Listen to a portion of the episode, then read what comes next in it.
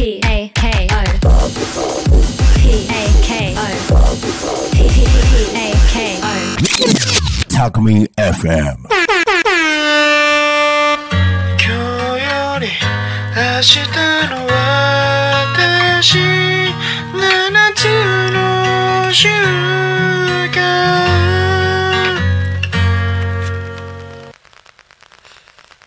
天然千春とほっこりつの習慣。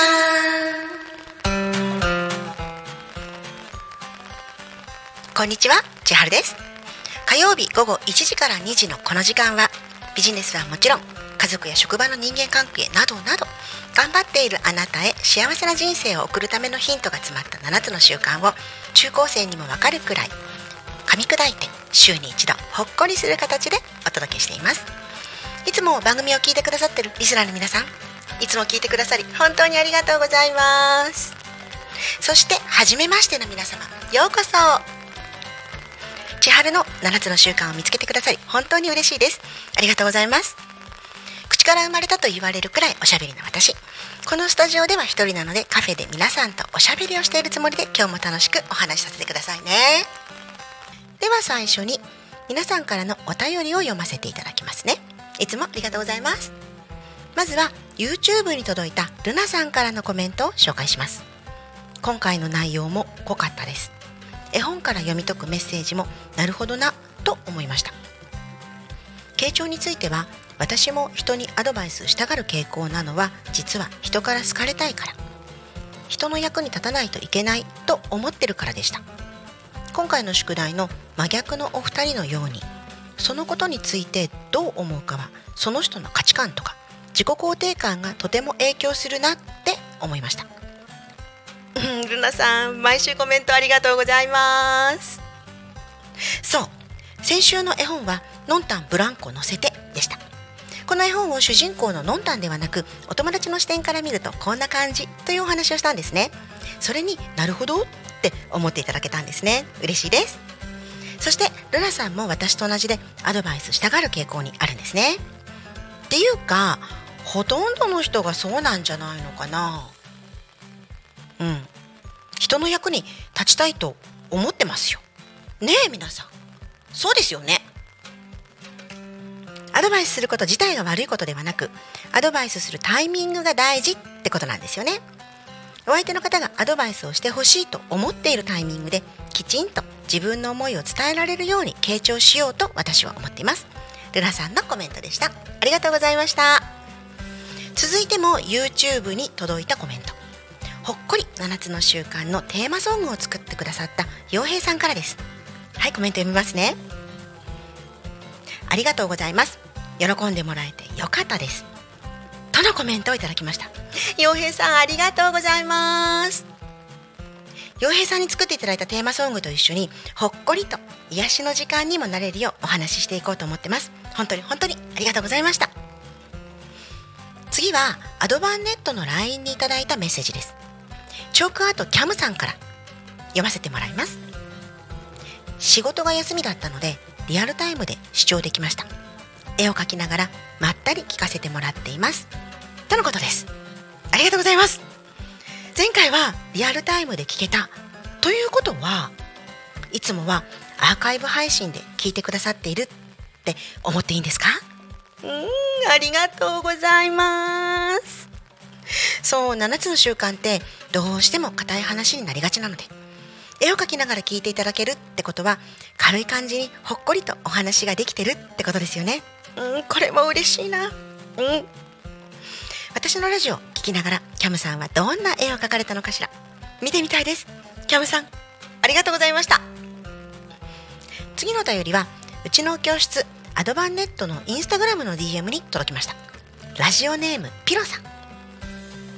先々週の絵本敷布団さん掛け布団さん枕さんで感じたことは健康以前の枕が合ってなかったなと思い出しました。はいピロさんありがとうございます。そう枕大事ですよね。絵本を紹介した時は布団や枕のように安心して身を任せられる存在になりたいという精神的なお話をしたんですがそのまんまの意味でも枕って大事ですよね。健康と直結してますし。私もね、えー旅行先で枕が変わって寝られないことがありました。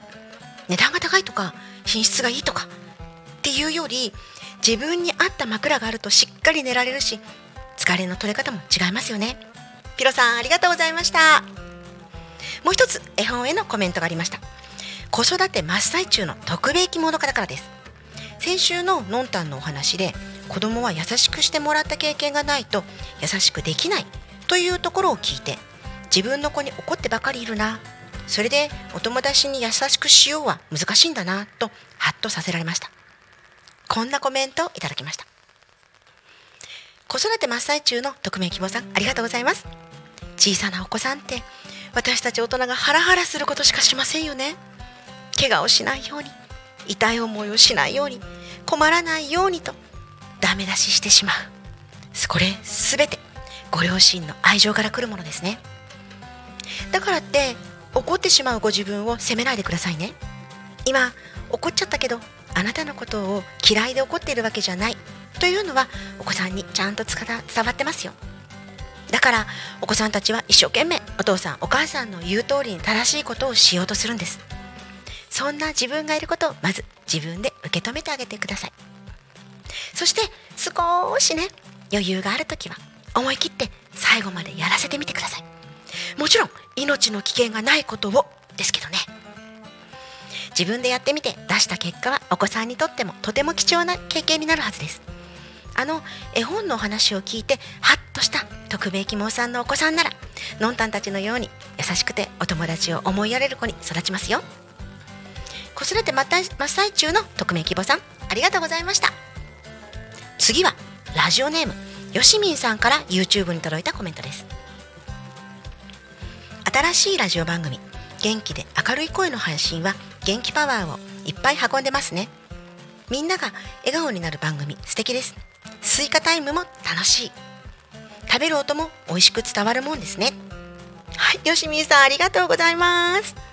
元気で明るい声。嬉しいですね。ラジオをお聞きの皆さんにも少しでもパワーを届いたのなら嬉しいです。そしてスイカタイム。楽しいって言ってもらえるなら水分補給タイムをおやつタイムにしちゃおうかなって思いました。実はね私火曜日はお昼ご飯食べるタイミング逃しちゃうんですよ。私ご飯食べると眠くなっちゃうからこの放送前に食事をするのは危険と判断して食べずに来ています。でもお腹空いちゃうから水分補給タイムに果物とかパクッとできるものを食べちゃってもいいですか？っていうか持ってきちゃってるのスイカそうこれね実はね昨日買ったスイカちょっとね甘くなかったの。だから夜のうちにえーっとシロップ？なんだっけ？オリゴ糖シロップか。うん。につけてきました。絶対美味しいやつ。これからは水分補給タイムをもぐもぐタイムにもさせていただきます。はいこれもコメントをくださったよしみんさんのおかげです。よしみんさんありがとうございました。ということで今日も20分タイマーをかけて水分補給ともぐもぐタイムさせていただきます。よろしくお願いします。最後に先週の YouTube のチャットにコメントくださったなおさん。ありがとうございます。その場でお返事できずにごめんなさい。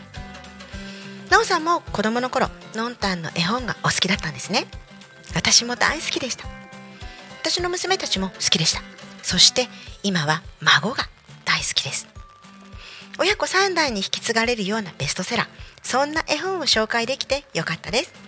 そして先週の後半傾聴のところでき方聞かれ方の話をしている時にね私混乱してしまってまたねやっちまってるんですよ。よかったら聞いてみてください。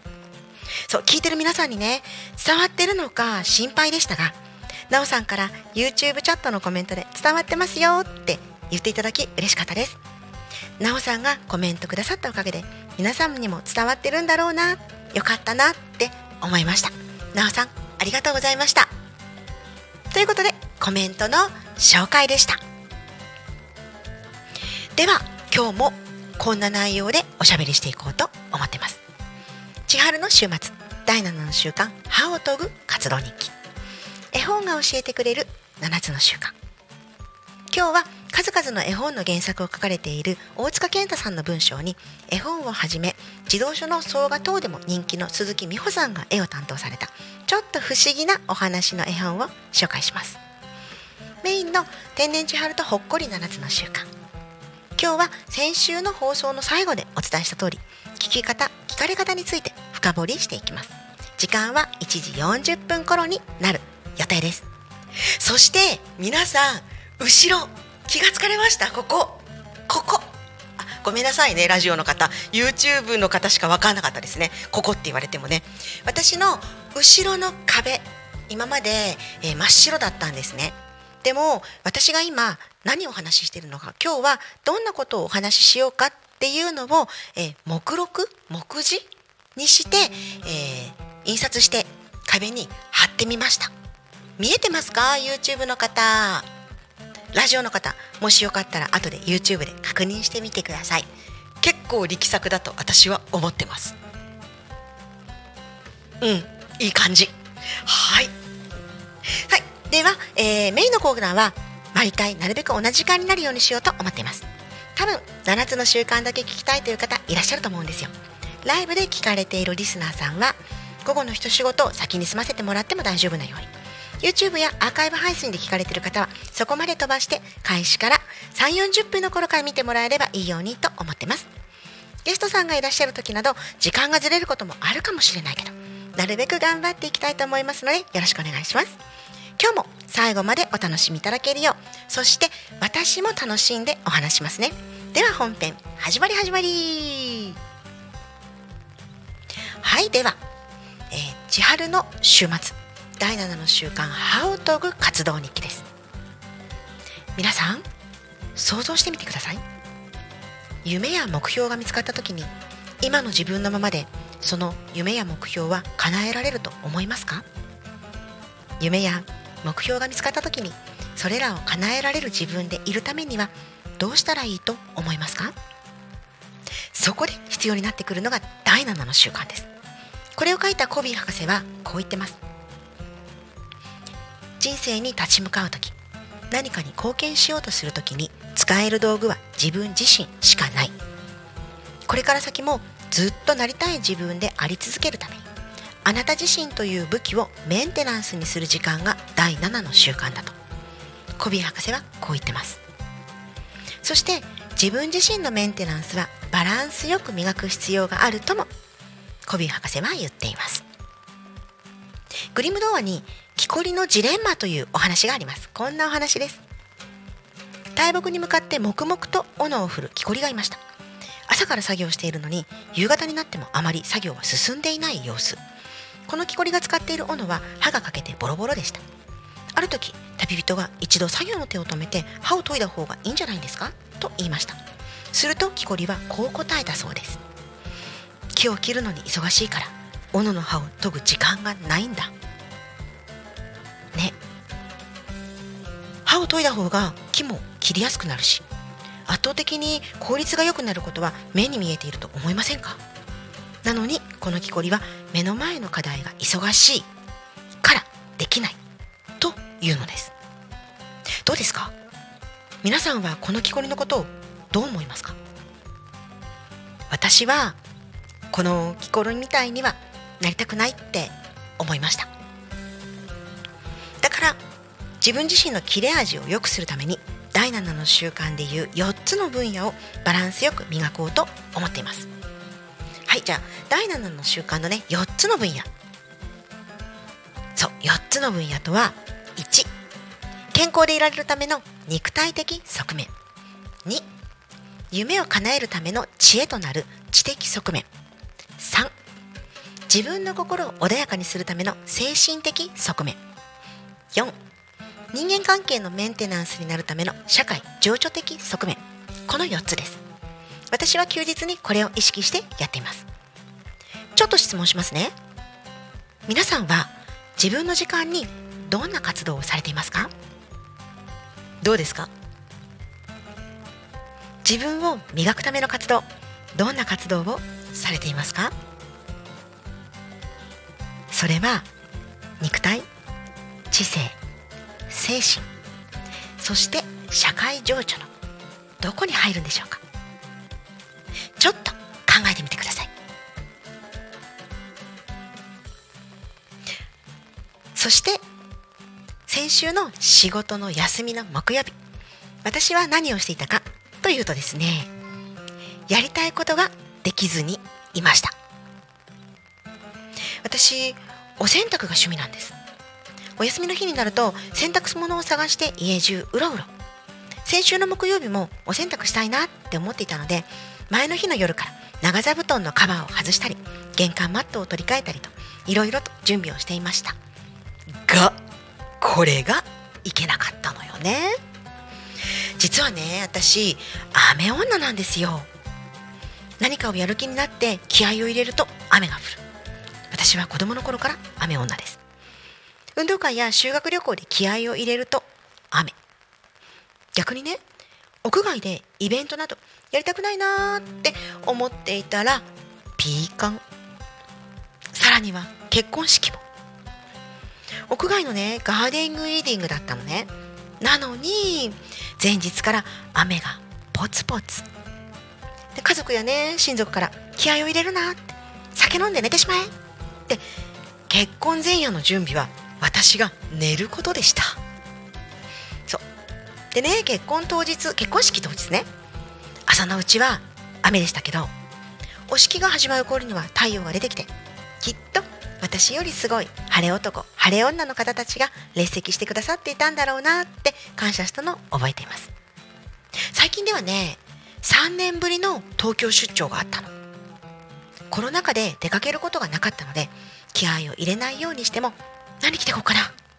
とかいやせっかくの東京で何食べようってネットでね地図見ちゃったりとか。えお土産お土産は？どこで買う？どこで買おうか？って自然と気合が入ってしまいます。最低限のね支度だけもしなくちゃって準備しながら出張前日の夜にタコミン FM のなるちゃんと LINE で話をしていたんです。そしたらね急に雨が強くなってきて。なるちゃんねその時たまたま外にいたみたいなんですよ。そしたらなんか雨が強くなりましたねって。ふーんやっぱり私生粋の雨女なんだって。とほほほって思いました。そう。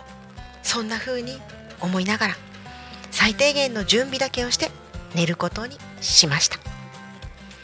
おかげさまで3年ぶりの東京出張はなんとか傘を使わずに帰ってこられました。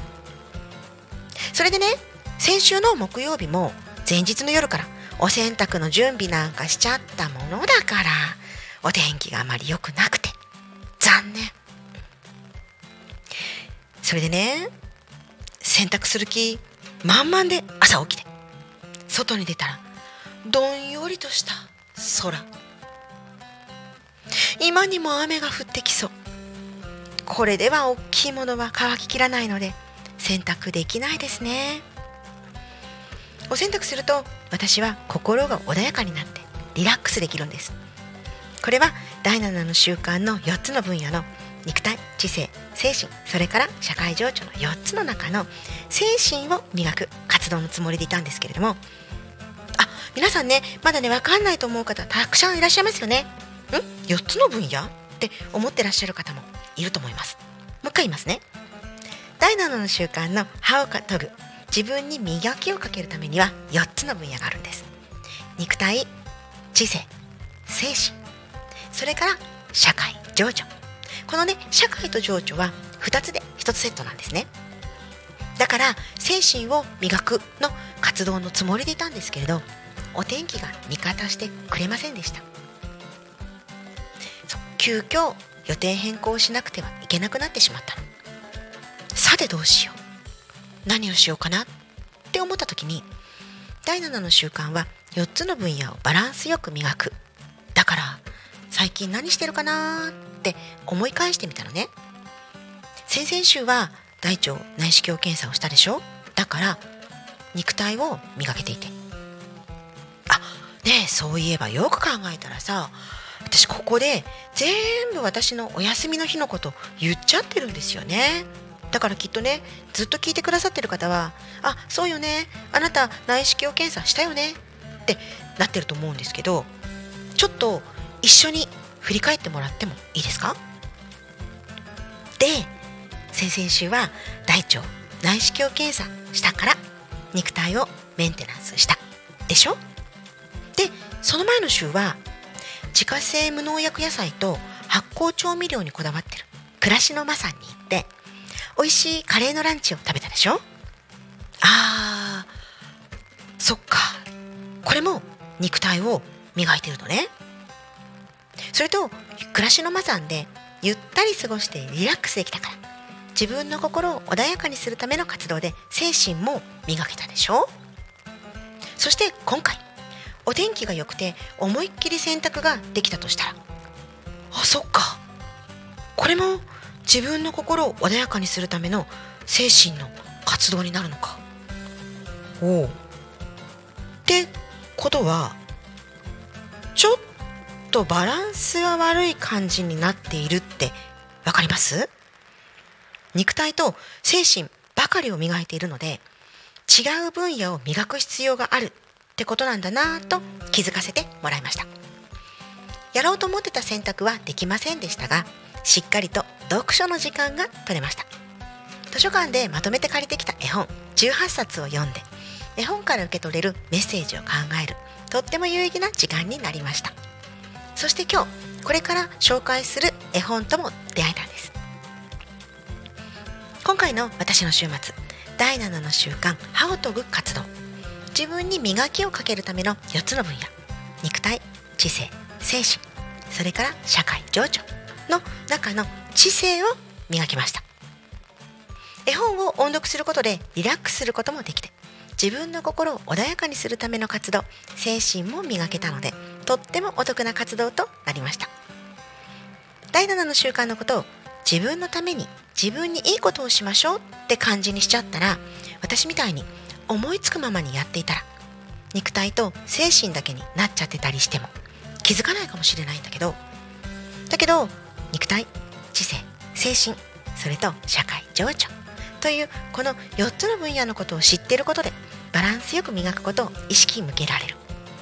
自分という武器を磨く上でバランスが悪いところを自分で見つけ出してそこに意識をして歯を研ぐことで自分自身がピッカピカの何でも切れる高性能になれて自分のやりたいことが見つかった時夢を叶えたいと思った時にやりたいことをできる自分になっている。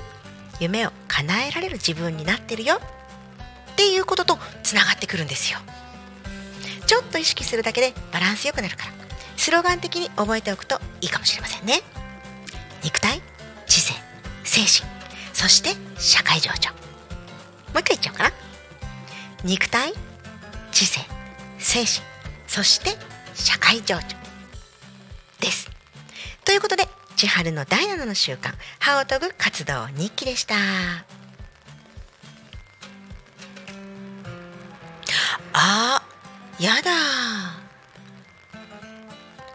今日さなかなかタイマー鳴らないなって思ってたら私のタイマーえっとカウントダウンしてなかった。やっちまったね。えっと今始まってから24分経過してます。大ちゃんが今ねお水飲んでくださいって言ってくれた。ありがとう。ということで本当よね。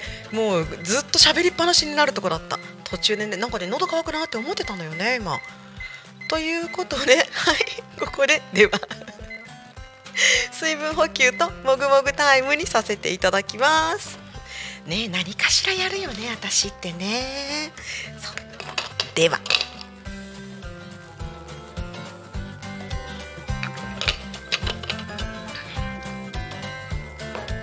はいじゃあせっかくなのでねシロップ漬けにしてきたスイカも一口。どんなかな？漬かってるかな？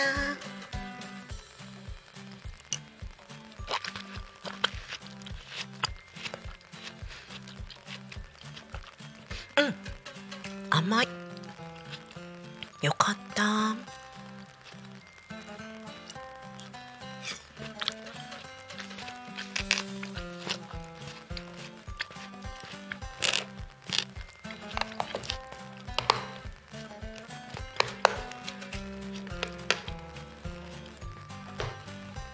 はいありがとうございます。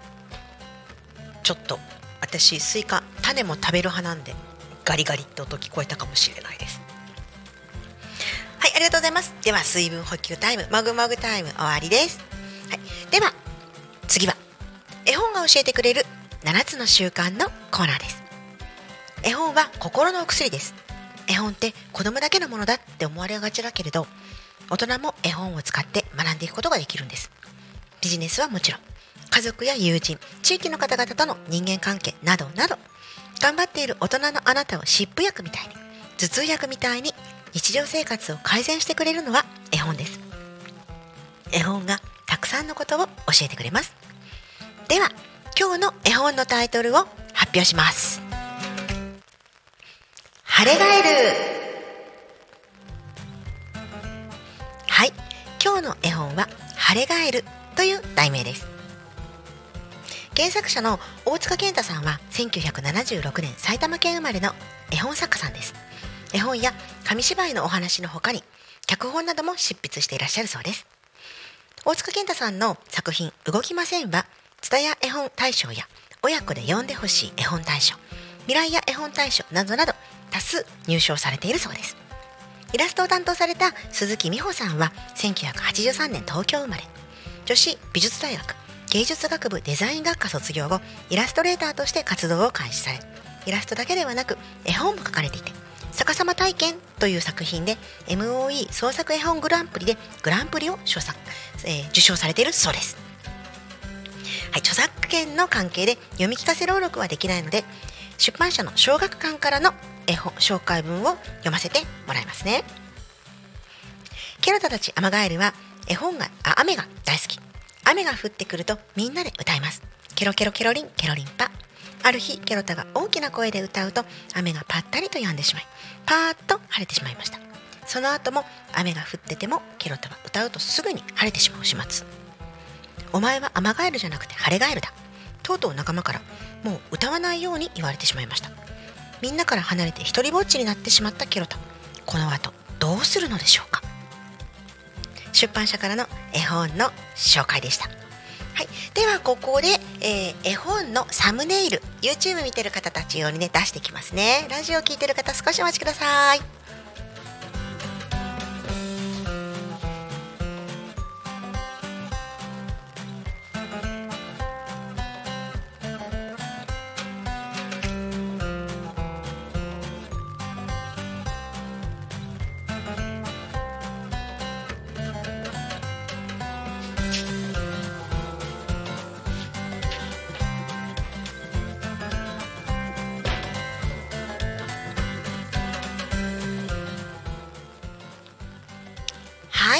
せしました。ではこの絵本を読んで雨が大好きなアマガエルなのに歌う歌うと晴れてしまう。これは普通のカエルにとってはデメリット。短所ですよね。皆さんもこんな感じの短所持ってらっしゃると思います。私もあります。私は時間の使い方が下手くそです。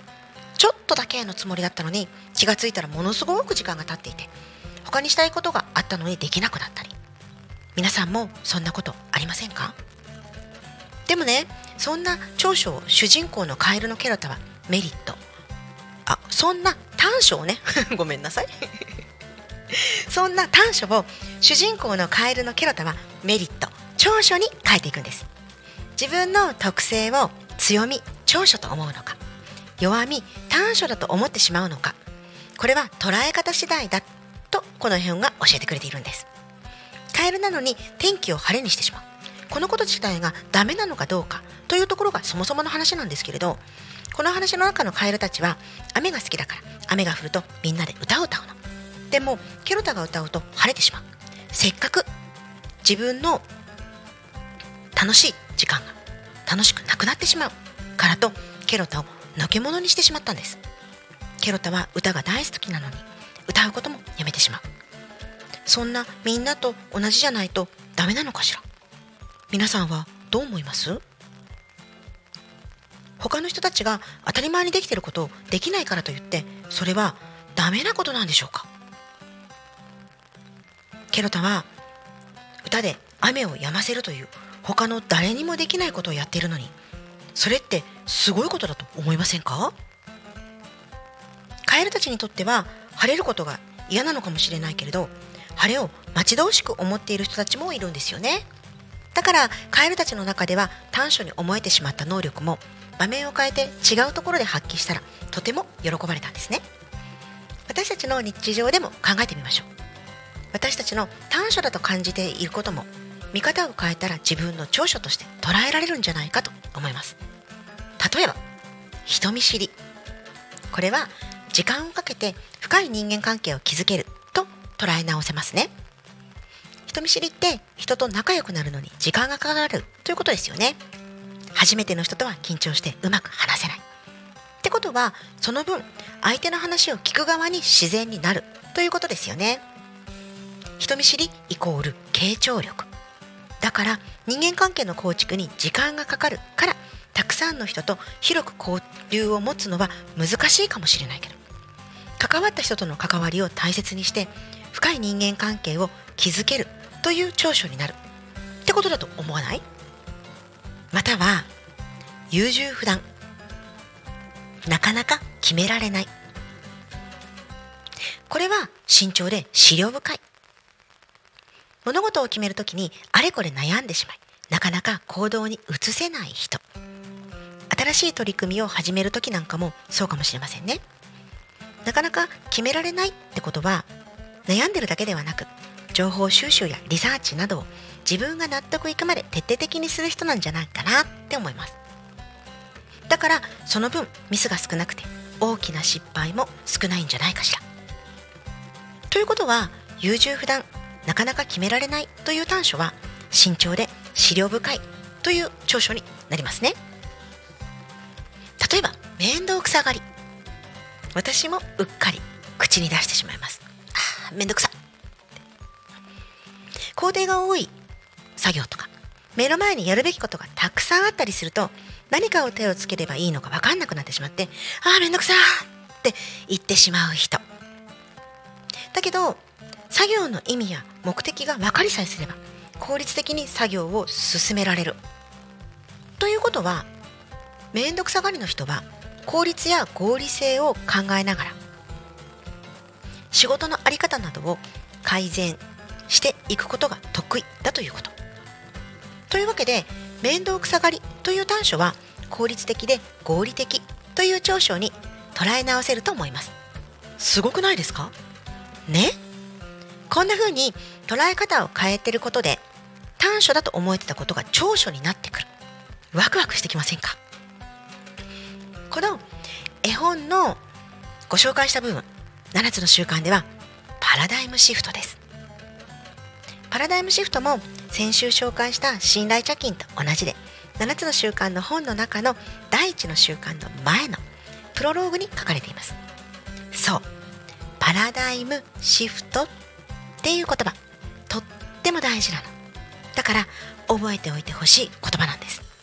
これ魔法の言葉でパラダイムシフトって言葉を使うことで気持ちの切れ替えができたりするの。パラダイムシフト。聞いたことある人もいるかな？上司とかで話す人とかもいるかもしれませんね。パラダイムシフトのことは次のコーナーのほっこり7つの習慣で詳しくお話しする予定です。この絵本のコーナーではまずパラダイムシフトという言葉を覚えてくださいね。ということで今回の絵本「晴れガエル」は短所に見えてしまっていることも捉え方次第で自分しかない長所になるということを教えてくれている絵本でした。来週の絵本コーナーはこの晴れガエルの仲間たちカエルたちの視線に立ってお話ししたいと思います。お話の見え方がねガラリと変わってしまうかもしれませんよ。楽しみにしていてくださいね。あくまでもこれはコーチングや7つの習慣を学んだ私の解釈ですのでもしこの絵本を知っていて違う思いを描いたよとかへえ面白いとかなるほどなんていう感想でもぜひぜひコメントで教えてください。コメントは Twitter メールファックスの3種類で募集しています。Twitter の場合は「ハッシュタグタコミン」シャープの後ひらがなでタコミンとつけてつぶやいてください。メールの方は fm アットマーク comin.com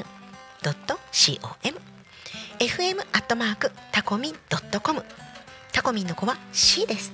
こちらでお待ちしています。ファックスでお送りいただく方は0479747573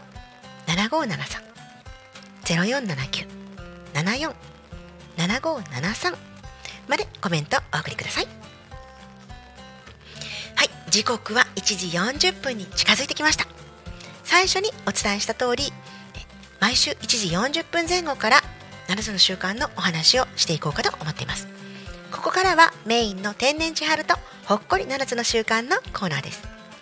7つの習慣が気になっている方はこの辺から聞いていただくといいかなと思っています。でも本音を言えば最初から聞いてほしいけどね。前回は傾聴のお話をしました。傾聴のお話は全部で2回に分けてお伝えしました。たくさんの方にコメントをいただきました。本当にありがとうございました。全部に目を通してます。時間の許す限り番組の中で紹介させていただきお返事もしていこうと思っています。今回も7つの習慣をほっこりとお話しさせていただきますが何か質問とかや感じたことがありましたらどんな小さなことでも構いませんのでぜひコメント欄にメッセージくださいね。コメントしていただければ優先的にそれを取り上げてお話ししたいと思っています。テーマに合わせてコメントいただいた内容についてお話しさせていただくこともあるかもしれません。どんな小さなことでも気になったことがあったらコメントお待ちしています。YouTube やね Twitter ではいろんな人に見えてしまって恥ずかしいという方はメールで送っていただければ安心かと思います。はい。それでは今日のほっこり7つの習慣のコーナーです。今日はパラダイムシフトとインサイドアウト。前回ね傾聴についてのコメントいただいているものの中で2つ。本当は紹介したかったものがあったんです。このコメントが今回のテーマのパラダイムシフトにちょうどいい内容なのでご紹介させていただきながら2パターンの返答について深掘りして。7つの習慣の書籍のプロローグに書かれているパラダイムシフトとインサイドアウトについてお話ししたいと思います。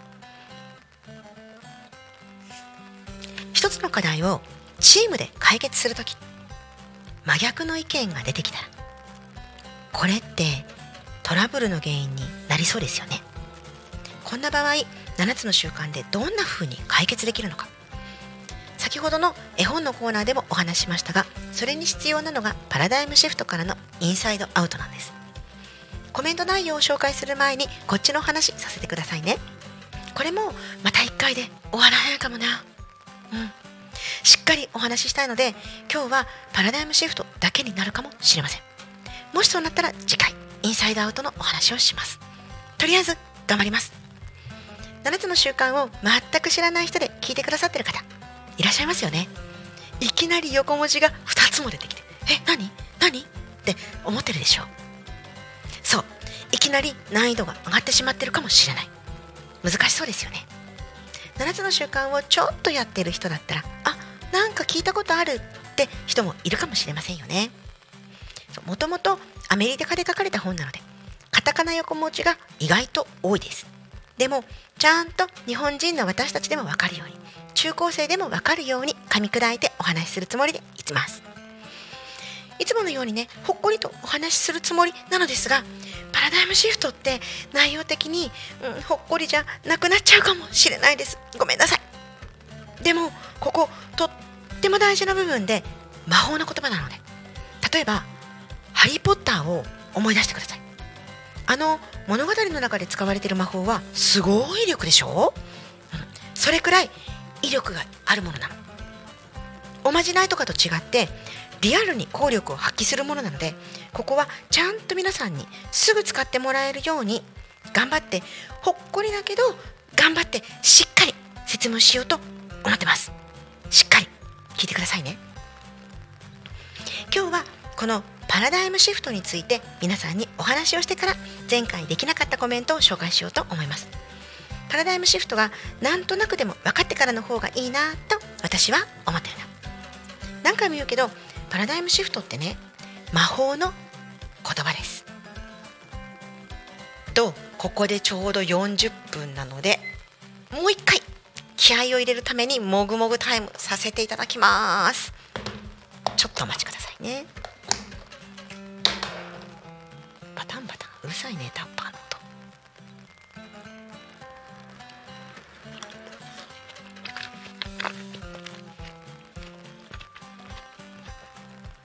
うん。これ甘くなかったら蜂蜜でもいいかもねもしかして。次やってみようかな。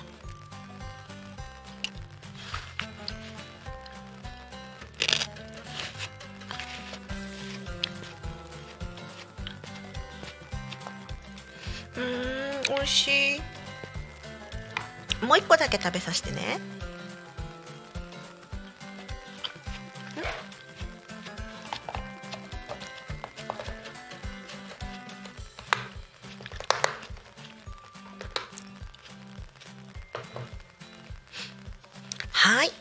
りがとうございます。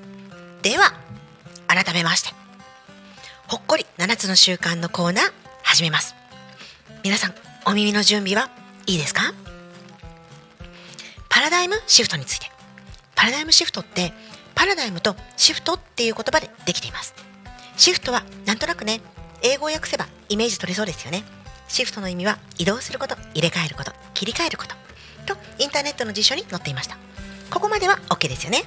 では前の部分のパラダイムって何？ってことじゃないですか。解約版7つの習慣の中では15ページにこんな風に書かれています。古い本をお持ちの方ごめんなさい。私新しい解約本しか持ってないので古い方の本のページわからないです。もし知ってる方いらっしゃったらページ数教えてください。では引用して読みます。解約版15ページパラダイムの力。モデルや理論。認識。既成概念枠組みを意味する言葉として広く用いられている。平たく言えば物事の見方であり物事をどう認識し理解し解釈しているのかである。こう書かれています。書籍ではこの物の見方のところに鍵括弧に囲ってあるんですよ。大事ってことですね。高校生にもパラダイムとは物の見方捉え方だと説明しています。もっと分かりやすく言えば私たちは物事をあるがままに見ているのではなく私たちが見たいように見ているということなんです。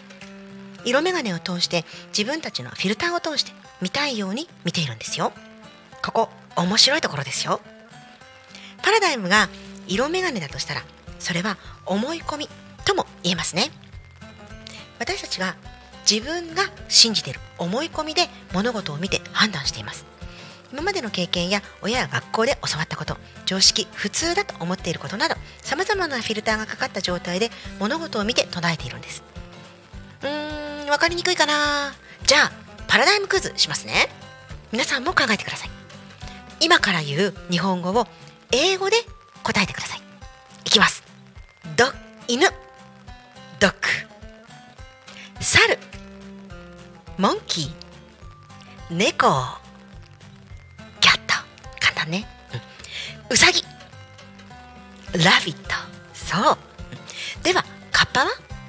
カッパですよ。ラジオだから皆さんの声が聞こえないのが残念。YouTube でねリアルで見ていてくださる方いたらチャットで答えてください。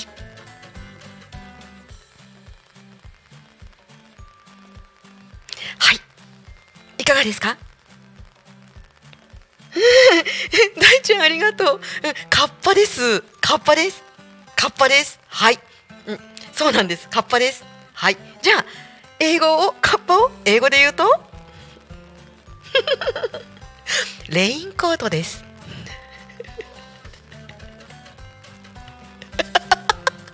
あのねラジオねき聞こえてる人にはね音声入ってないと思うんだけど。向こうのね音響ブースでね大ちゃんが「あー」って言ってる。そう。これ正解された方いらっしゃいますか？手を挙げてみてください。そう。7つの習慣のね講座で高校生にもこのクイズを出したの。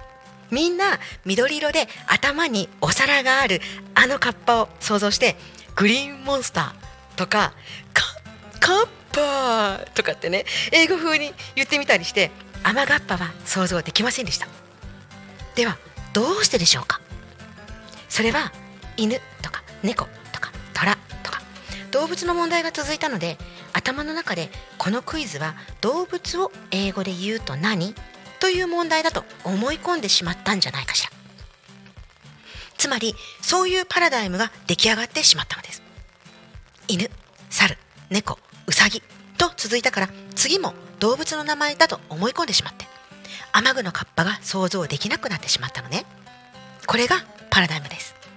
なんとなくわかりますか？イメージ取れます？でも雨がっぱを想像できた人もいると思うんですよ。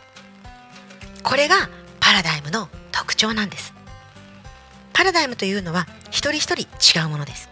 そして過去の経験から無意識にパラダイムを作ってしまうことがあります。さらにはそれは必ずしも正しいとは限らないということです。ここまでパラダイムとはものの見方捉え方だって理解してもらえましたか？ガテンガテンガテンって前にやってたね NHK の古いですか？私あれ好きなんですよ。ガテン。していただけたらパラダイムとシフトを今度は合体させてみましょう。パラダイムものの見方捉え方をシフトする。切り替えて見てみる。何が正しいか何が間違っているか簡単には分かりません。だからこそいろんなパラダイムでものを見てほしいと私は思います。自分の考えだけに固執するんじゃなくって他の人の意見を聞いたり本を読んだりすることで他のパラダイムを取り入れる。7つの習慣もその一つなんだと高校生たちに話しています。パラダイムは人それぞれ。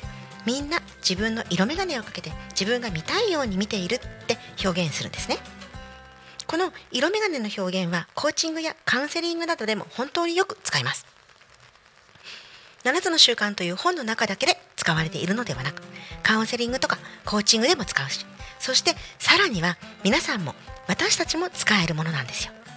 7つの習慣やらないと使わないもんでしょ？って思われちゃったらすごい損しちゃうからパラダイムシフトとかインサイドアウトっていうのは7つの習慣独自の言い方だけれども噛み砕いて言ったら日常生活にものすごい必要だし誰でも必要なものだよねってそういう風に感じてもらえたらいいなって思ってます。ここまで OK ですか？大丈夫。はいありがとうございます。では予備知識を入れていただいた上で先週の傾聴の会にいただいたコメントを紹介します。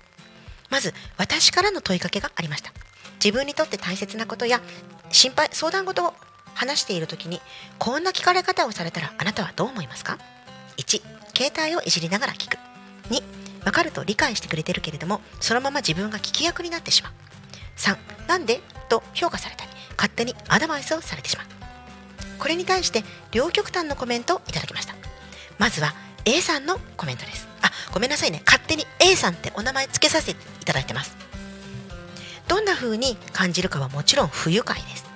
私の場合は話をしている時にゲームや SNS をやってやられたり話の後にそのことを批判される評価されるは日常茶飯事なのでなので不愉快で終わらせずになぜそうなっているのかを考えていろいろ工夫するようにしています。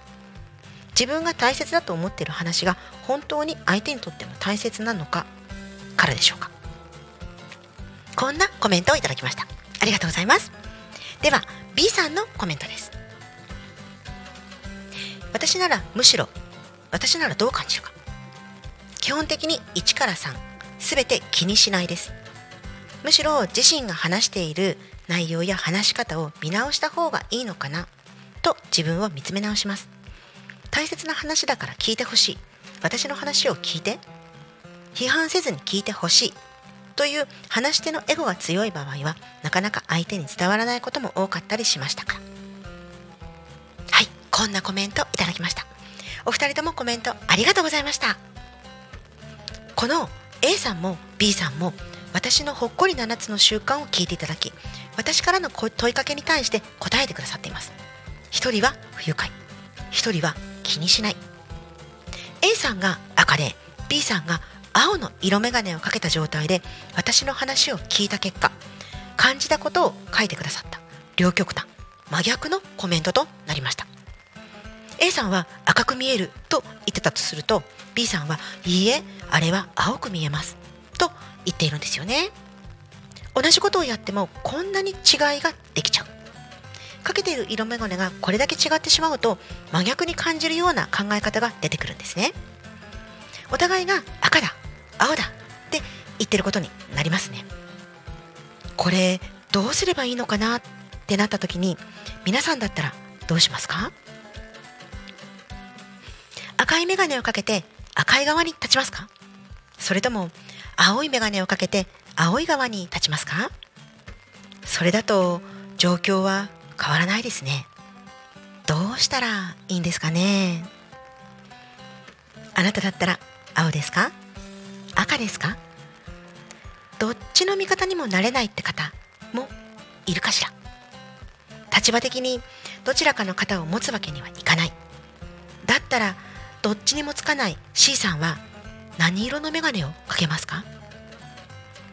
この状況を解決するためにはあなただったら何をすべきだと思いますか？どうすればいいと思いますか？来週までの1週間えてみてください。そして答えが出た方出なくてもコメントしてください。お待ちしています。それとこの A さん B さんは喧嘩してるわけじゃないので念のためお伝えしておきますね。もし仮にこの2人がっていう話ですからね。お間違いなく。A さんも B さんも面識のない方でたまたま私にコメントをくださった方。両極端な考え方だったんで美味しいと思ってネタにさせていただきました。コメントありがとうございました。はい。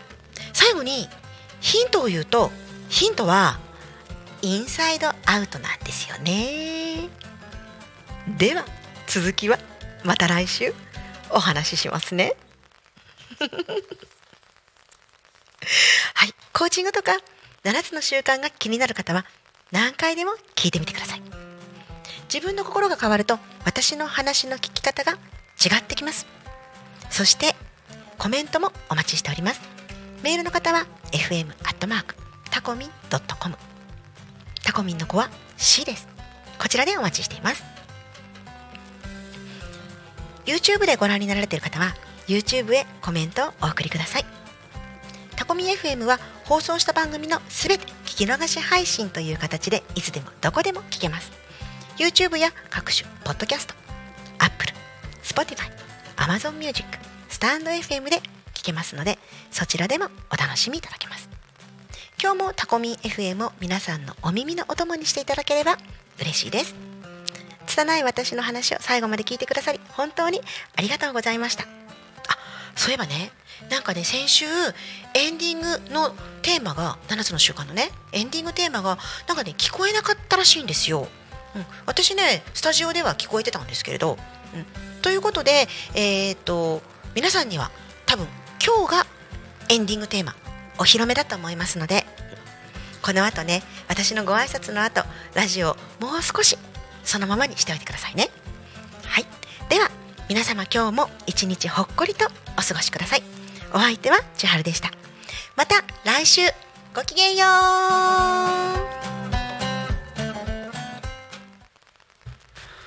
今日より明日の私。7つの習慣